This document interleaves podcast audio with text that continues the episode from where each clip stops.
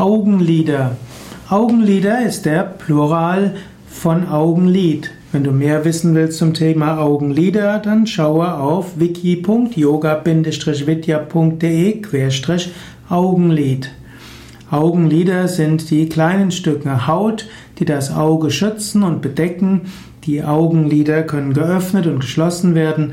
Bei Menschen und bei vielen Wirbeltieren schließen die Augenlider nachts die Augen, um zu verhindern, dass dort Staub reinkommt und auch um zu ermöglichen, dass man gut schlafen kann.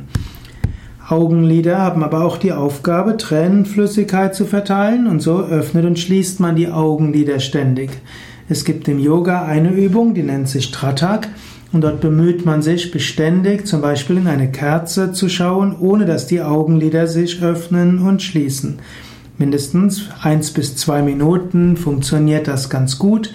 Das erhöht auch die, die, die Tränenflüssigkeit und so hilft das auch gegen trockene Augen.